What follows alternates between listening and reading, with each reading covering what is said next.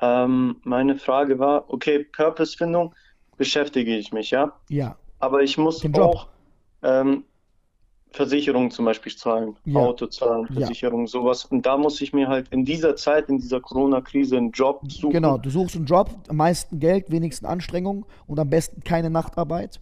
Äh, und geh Regale einräumen. Geh, geh wirklich, geh, mach irgendein, bring jemandem einen Kaffee oder mach irgendeine Kellnerarbeit irgendwo an einem Sonntagsbrunch bei Rentnern und mach den einen schönen Tag. Nicht ins Geld verlieben. Arbeitgeber sind sehr gut darin, durch Geld dich zu konditionieren. Geld ist nicht dein Ziel, dein Ziel ist Zeit.